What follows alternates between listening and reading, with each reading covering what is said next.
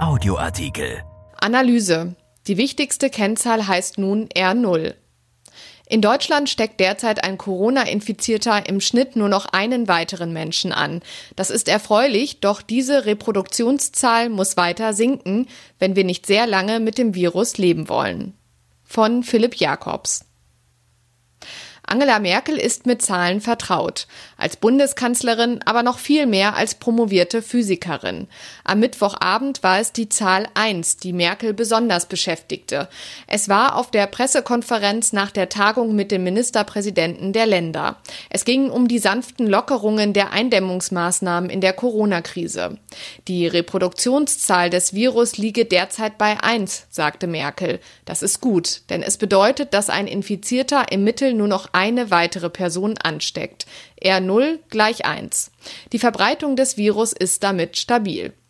Nun bewegen wir uns bei der Reproduktionszahl allerdings nahe einer Schlucht. Wir balancieren quasi an der Felskante. Klettert der R0-Wert nur minimal, sagen wir auf 1,1, wird es schon wieder kritisch für unser Gesundheitssystem. In solch einem Fall käme Deutschland im Oktober an die Kapazitätsgrenzen, sagte Merkel. Zitat wenn wir 1,2 haben, also jeder steckt 20 Prozent mehr an, also von fünf Menschen steckt einer zwei an und vier einen, dann kommen wir im Juli schon an die Belastungsgrenze unseres Gesundheitssystems.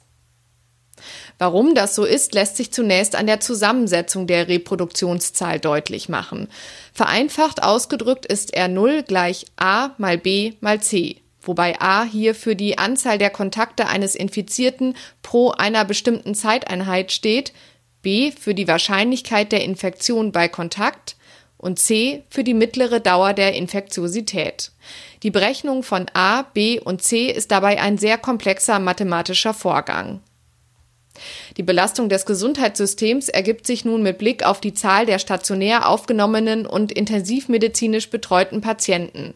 Wissenschaftler um den Physiker Michael Meyer-Hermann, Leiter der Abteilung Systemimmunologie am Helmholtz-Zentrum für Infektionsforschung in Braunschweig, haben diese Daten mit der Reproduktionszahl in einer Modellrechnung in Verbindung gebracht. Bei einer Reproduktionszahl von 1, wie sie derzeit in den meisten Bundesländern erreicht ist, wären deutschlandweit auf ein ganzes Jahr dauerhaft Intensivbetten in der Größenordnung von 10.000 mit Covid-19-Patienten belegt. Deutschland besitzt nach einer Aufstockung der Krankenhausgesellschaft zufolge nun rund 40.000 Intensivbetten, wobei man hierbei nicht die herkömmlichen Intensivfälle außer Acht lassen darf. Das Gesundheitssystem würde in diesem Szenario nicht überlastet, sagen die Forscher. Die Dauer der Pandemie würde es dadurch aber verlängern. Bei diesem R0-Wert wäre nach der Modellrechnung nach einem Jahr nur etwa ein Prozent der Bevölkerung mit dem neuen Coronavirus infiziert worden. Von einer Herdenimmunität wären wir also noch sehr weit entfernt. Dafür müssten 60 bis 70 Prozent der Bevölkerung eine Infektion durchgemacht haben und danach auch noch eine längere Zeit immun sein. Meyer Hermann sagt, eine Immunisierung der gesamten Bevölkerung ist unter Einhaltung der Kapazitäten des Gesundheitssystems daher nicht zu erreichen. Würde die Reproduktionszahl wieder auf ein Niveau von vor einigen Wochen steigen, würden innerhalb weniger Monate Hunderttausende Menschen einen Intensivplatz benötigen. Das Gesundheitssystem würde kollabieren, wie in Italien.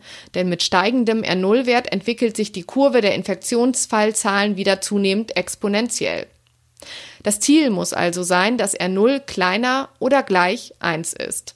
Unter 1 nähme die Verbreitung des Virus ab. Bei R0 gleich 0,5 würden vier Infizierte zwei weitere Personen anstecken, die dann wiederum nur noch eine Person anstecken. Nun stellt sich allerdings die Frage, warum lockern wir die Maßnahmen sanft, wenn wir doch eigentlich die Reproduktionszahl noch weiter senken müssen? Lagerkoller und die Wirtschaft sind die Antworten. Die Corona-Beschränkungen schlagen aufs Gemüt. Noch halten sich die allermeisten Menschen an die Richtlinien, doch wer sich auf einen Spaziergang in den Wald begibt, sieht auch, dass sich die Ausnahmen mehren. Einige haben mittlerweile schlichtweg die Schnauze voll. Der Mensch ist auf andere Menschen angewiesen. Er braucht ihre Nähe, nicht nur ein Bild in einer verwackelten Videoübertragung. Die Betriebe fahren schon seit einigen Wochen mit angezogener Handbremse. Auch das belastet. Ökonomen warnen bereits vor einer noch nie dagewesenen Rezession. Michael Meyer-Hermann warnt, epidemiologisch gesehen ist jede Lockerung falsch. Ein Zusammenleben mit dem Virus, bis es einen Impfstoff gibt, würde seiner Ansicht nach sehr lange dauern. Zitat ich hätte es bevorzugt, wenn wir versucht hätten, mit allen uns zur Verfügung stehenden Mitteln eine wirkliche, totale Bremse zu ziehen, damit wir in einer absehbaren Zeit zu einer großen Normalität zurückkehren können. Wenn man die Idee weiterspinnt, ist man nicht mehr sehr weit weg vom Lockdown, den China durchgeführt hat. Millionen Menschen wurden quasi zu Hause eingesperrt, der Kontakt zu anderen auf ein Minimum beschränkt. In der westlichen Welt kaum vorstellbar, doch mit der einzige Weg, wenn wir schnell aus der Krise heraus wollen. Höchstwahrscheinlich wird es nie so kommen und höchstwahrscheinlich ist das auch gut so. Denn die strikte Quarantäne würde um ein Vielfaches mehr aufs Gemüt der Menschen drücken als die bisher ergriffenen Maßnahmen. Bund und Länder werden also wohl stets eine Taktik fahren, bei der das Virus uns begleiten wird, bis wir einen Impfstoff haben. Die Aufgabe wird dann aber sein, uns alle für die sich andeutende, belastend lange Koexistenz zu wappnen. Erschienen in der Rheinischen Post am 17. April 2020 und bei RP Online. RP Audioartikel. Ein Angebot von RP Plus.